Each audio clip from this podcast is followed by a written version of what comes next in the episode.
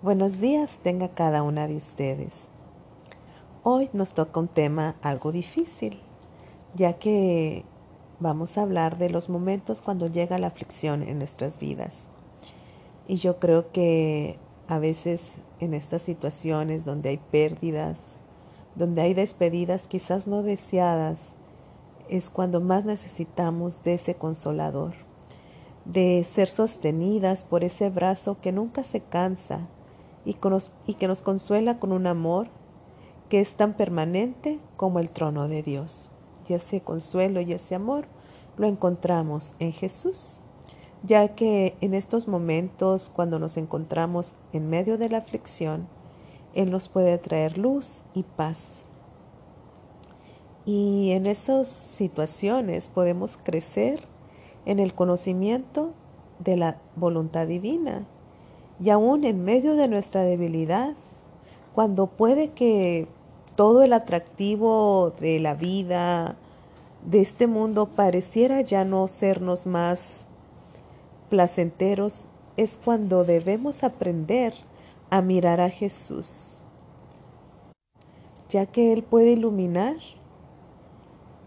la situación por la cual estemos atravesando y es donde tenemos la oportunidad de que nuestra vida esté escondida con Cristo Jesús.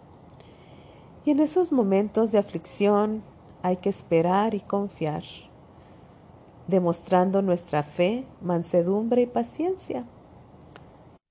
Y aunque es muy, muy difícil, porque quizás te preguntes, ¿cómo puedo estar feliz y estar gozosa cuando tengo un dolor tan grande? Pero es allí donde podemos ser felices a pesar de la aflicción y de, a pesar de que las fuerzas quizás se nos han ido. Siempre nuestra vida puede ser fragante, porque los rayos del sol de justicia brillan a través de nuestra vida.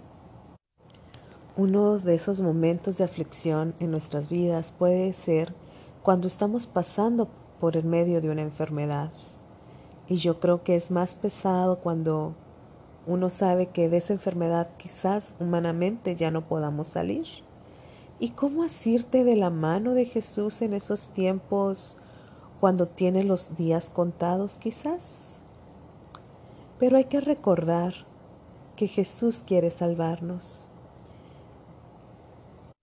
Y es cuando podemos descansar en Él y confiar plenamente en Él sabiendo que nos ama y que cualquier cosa que nos suceda, lo que Jesús quiere es asegurar nuestra salvación. Y es en esos momentos quizás donde podemos llegar a dudar de la existencia o del amor de Dios, pero tienes también el privilegio de aferrarte de su mano y atravesar con Él el valle doloroso y escabroso que quizás estés pasando.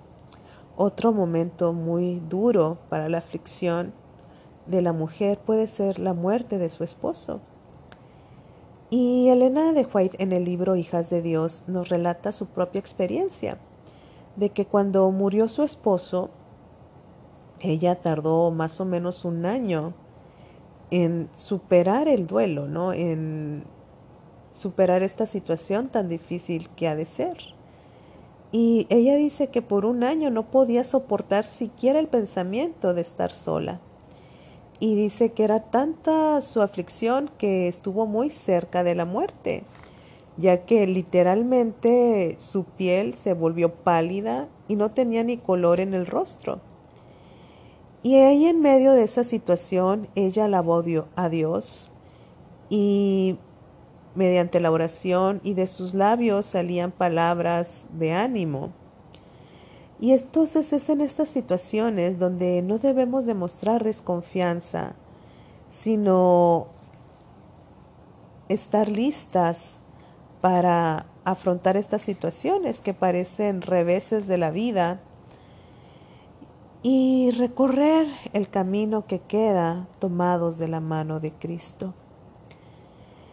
Nuestra parte, lo que nos corresponde, es aceptar el amor de Dios y apropiarnos de cada una de las promesas que Dios nos ha dado.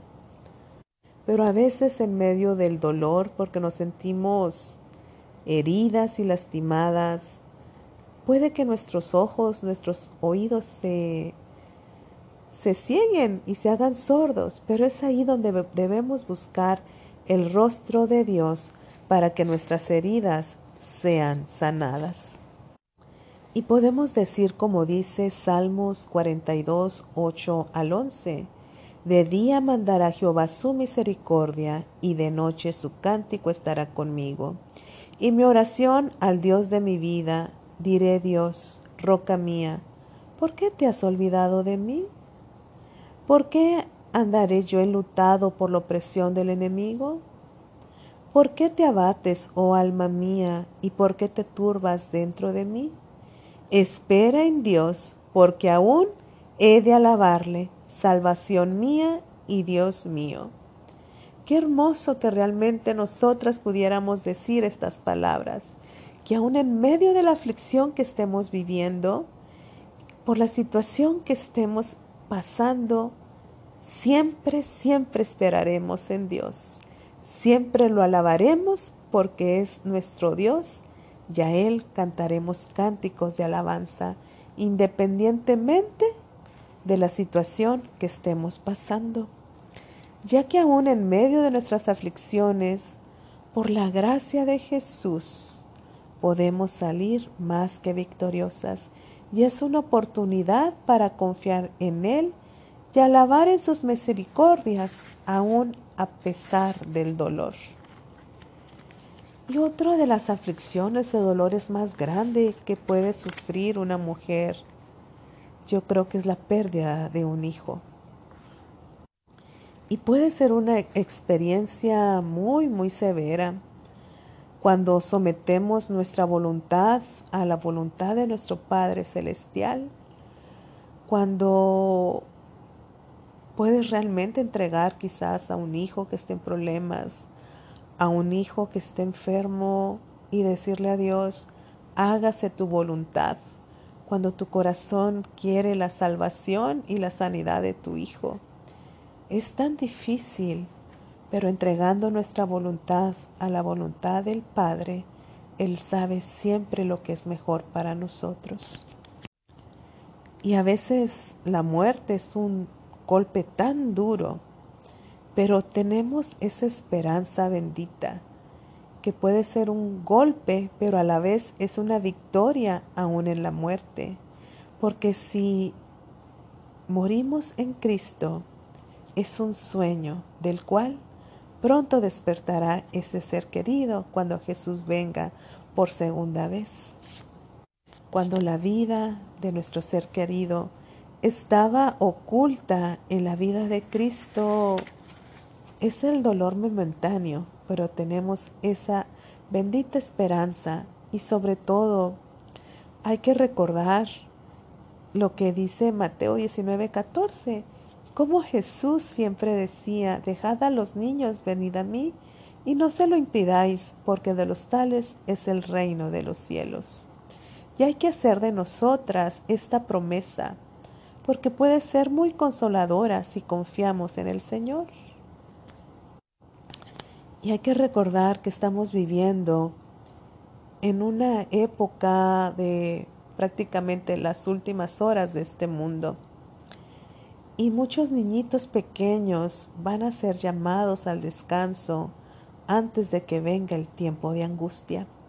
Pero tenemos la bendita esperanza de que esos hijos los puedes volver a ver y vas a, los vas a volver a ver y los vas a reconocer cuando estemos en el cielo.